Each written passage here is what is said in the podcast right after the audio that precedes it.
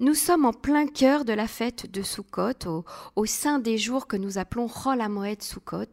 Nous vivons dans la souka, nous mangeons dans la souka, certains même dorment dans la souka.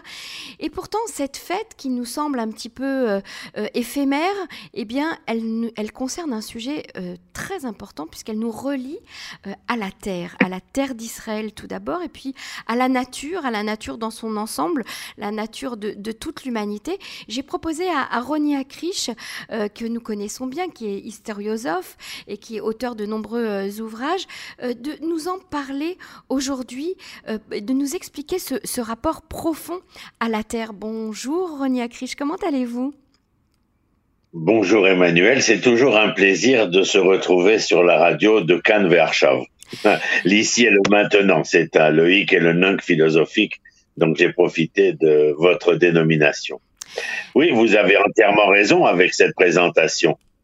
Et si on parle de Sukkot, cette fête est conçue, comme je dirais, comme une riche texture d'éléments qui vont être rassemblés autour d'un motif dialectique central, et je vais vous expliquer.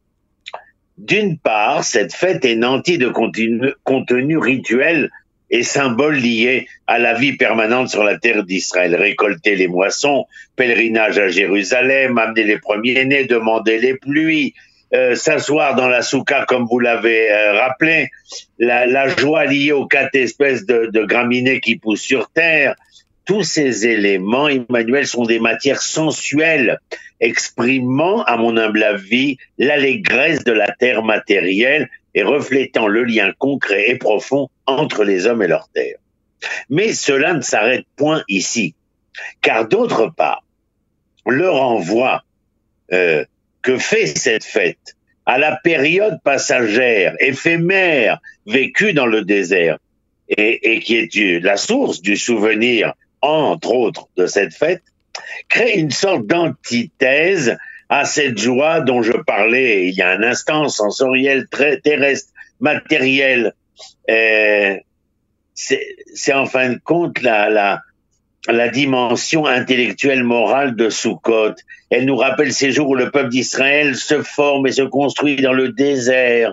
Ces jours qui conservent dans la, conservés dans la mémoire nationale comme une période idéale, la naissance de notre relation avec Dieu, mais aussi un embellissement du plaisir euh, national populaire et de ce plaisir, comme je l'ai dit tout à l'heure, sensuel à penser que nous allons enfin résider quelque part. Mm -hmm. Alors vous comprenez qu'il y a là une espèce de, de tension dialectique entre d'une part la représentativité matérielle celle de la fête des récoltes, et d'un autre côté, euh, la relation à l'éphémère euh, qui, lui, va nous demander une réflexion, souvenir intellectuel. Et, et sachez, Emmanuel, que cette fête, comme nos autres interviews, je ne vais pas déroger à notre habitude, euh, pose un certain nombre de problèmes. Je vous en donne deux simplement pour ne pas trop compliquer l'affaire. Des difficultés fondamentales traitées par nos sages, hein, pas par. Et les plus célèbres sont est-ce qu'il s'agit de véritables sous-côtes ou bien des nuées de gloire? Première question compliquée auquel euh, certains donneront cette réponse, certains autres euh, une autre réponse. Mais euh, au-delà de cela, euh, si la fête est, une mémoire de la sortie d'Égypte, la question que nous devons nous poser, vous, moi, nous tous, pourquoi la célébrer au mois de Tishrei et non au mois de Nissan?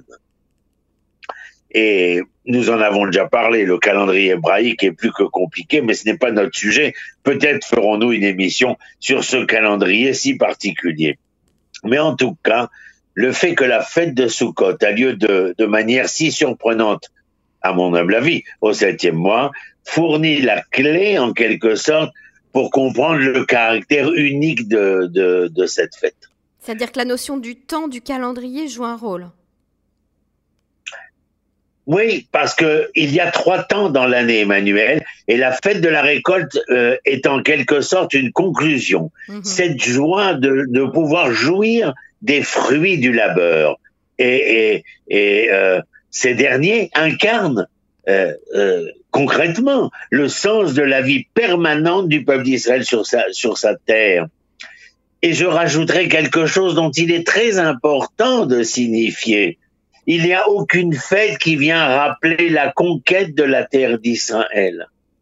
Et ne vous trompez pas, ce n'est pas là le résultat d'un simple oubli ou d'un esprit distrait, mmh. mais je dirais plutôt, comme disait euh, le professeur Yeshayahu Lebovitch d'honorer mémoire, la conquête de la terre suite aux victoires guerrières ne doit pas être considérée dans le judaïsme comme une valeur première.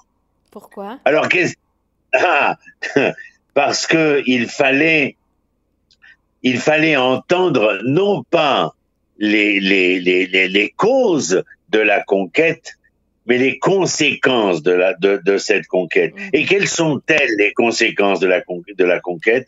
Eh bien, la joie de récolter des fruits de la terre, le pèlerinage à Jérusalem pour remercier Dieu de nous avoir permis cette abondance de bonté, prier pour la pluie, comme je le rappelais, la bénédiction de la terre, vous savez quoi, Emmanuel, j'ai la, la nette impression qu'il y a là, dans cette fête de Sukkot, une volonté, euh, non pas insidieuse, mais je dirais même assez, assez voyante pour ceux qui ont les bonnes lunettes, de vouloir, à travers cette fête de Sukkot qui conclut les sept mois des Shiva, des sept fêtes euh, ordonnées par, par la Torah, et bien en quelque sorte, elle conclut avec un rappel insidieux de la commémoration de, de comment pouvons-nous jouir ainsi de, des fruits de notre labeur si ce n'est grâce à la conquête d'Israël. Alors justement, le, retour sur la terre d'Israël, il a eu lieu euh, euh, plusieurs fois. Donc là, euh, la fête de Sukkot parle déjà de, du premier, à la sortie d'Égypte.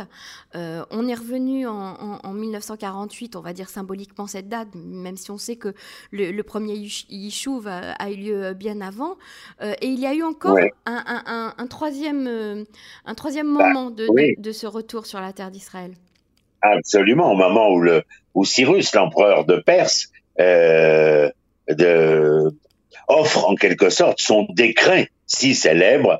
Euh, vous pouvez le lire dans, dans le, la fin du Tanakh, le Divrei Yamim, les Chroniques 2, comme on appelle en français. Mhm. Le, les dernières lignes, vous entendrez euh, la déclaration de, de Cyrus permettant aux Juifs de Babylone de revenir avec un peu plus tard, euh, Ezra, euh, le scribe, qui est un véritable prophète et homme de loi, euh, Yoshua Cohen, le prêtre descendant des Kohanim de Tzadok, des mhm. Kohanim de la famille de Tzadok, et puis plus tard Nehemia, et, et, aussi qui accompagne Zorobabel, qui est l'autorité politique. Et Mais Ronnie, il y a là... si je peux me permettre de vous poser une question, euh, euh, le, si, si le, la fête de Sukkot est, est, est, autant liée à la nature, à ce rapport à la terre, est si fort et si profond, est-ce que lorsqu'on est juif euh, en dehors de la terre d'Israël, on, on, on, peut vivre cette fête de hein. Sukkot, ou est-ce qu'on doit, ou au contraire, on devrait ne, même ne pas la vivre? Et attendre de revenir sur la peut, on peut la vivre comme nous l'avons vécu pendant 2000 ans, c'est-à-dire dans un souvenir pieux. Mhm. Mais il est clair, bien entendu, comme à Pessar, comme à Shavuot, comme à Sukkot, qui sont les trois temps de l'année. Donc, si je comprends bien, euh, Ronnie Akrish, il y a deux façons de vivre cette fête. Il y a une façon euh, qui se vit dans le souvenir, dans la commémoration, dans le, rappel de l'histoire. Et il y a une façon qui se vit, on va dire, comme vous l'avez dit au début de, cet entretien, de manière sensuelle, c'est-à-dire de manière physique, avec notre corps, euh, toucher la terre d'Israël, construire une cabane sur la terre d'Israël, prendre les arba minimes de la terre d'Israël, prendre un srar pour couvrir la souka euh, de, fait de, plantes de la terre d'Israël. Euh, Est-ce que ce rapport existe vraiment ou bien euh, on, pousse trop la séparation là, entre les, deux? C'est exactement ce dont je parlais tout à l'heure quand je parlais d'une tension dialectique, c'est-à-dire entre ces deux expressions du temps euh, dont l'un est l'éphémère et dont l'autre et mhm. dont l'autre serait le permanent. Alors, c'est une véritable histoire d'amour. Vous avez entièrement raison. Je n'ai pas employé le mot euh, sensuel euh, à mauvais escient, bien au contraire. Mhm. et, lorsque je dis que le terme est, est utilisé, usité à bon escient, c'est parce que euh, pensez au souvenir de l'amour et au moment où ce souvenir, cette nostalgie de l'amour, eh bien, n'a qu'un espoir, n'a qu'une aspiration, euh, celui de le, celui de le vivre. Et c'est toute la différence.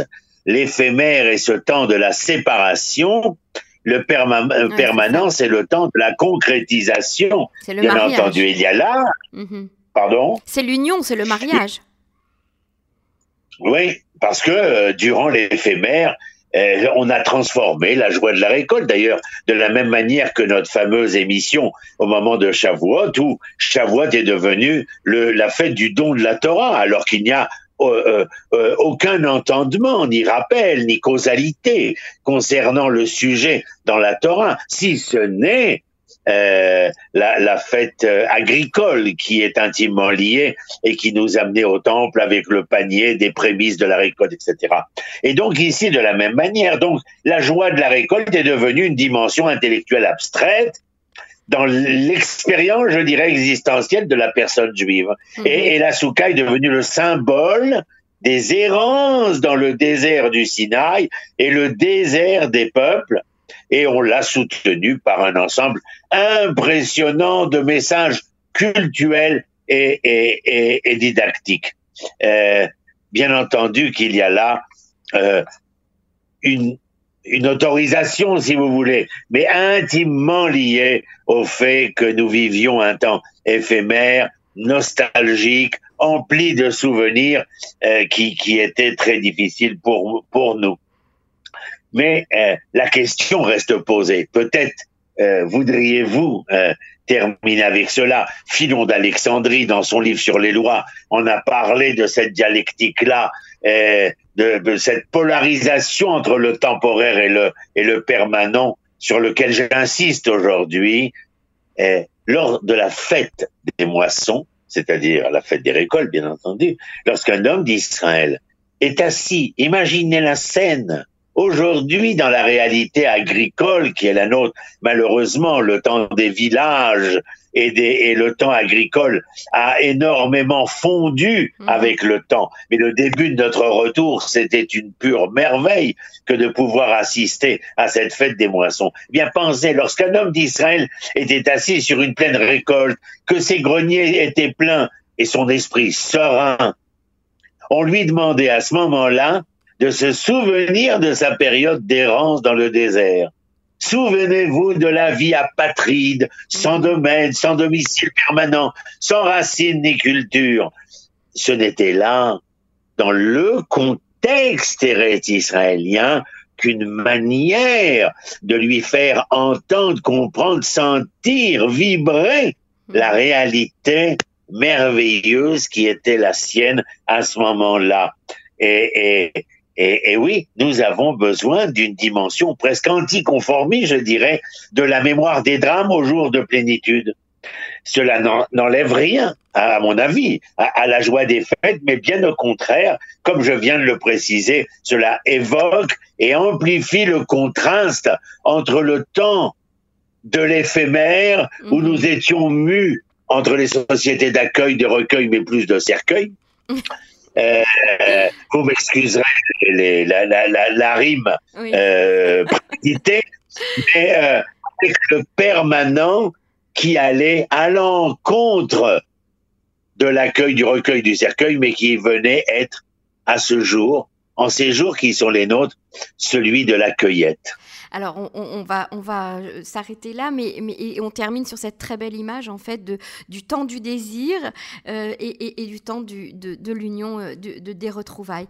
Merci beaucoup, Ronia Krisch. Je rappelle que vous êtes historiosophe, que vous, vous dirigez l'université populaire en Israël et que vous êtes l'auteur de nombreux livres et les deux derniers là, qui, qui sont sortis cette année, J'en appelle à l'État hébreu et Va vers toi, retrouve cet hébreu. Merci, Ronia Krisch, Raksamar, Moadim Merci Emmanuel. Moadim les Shalom, shalom.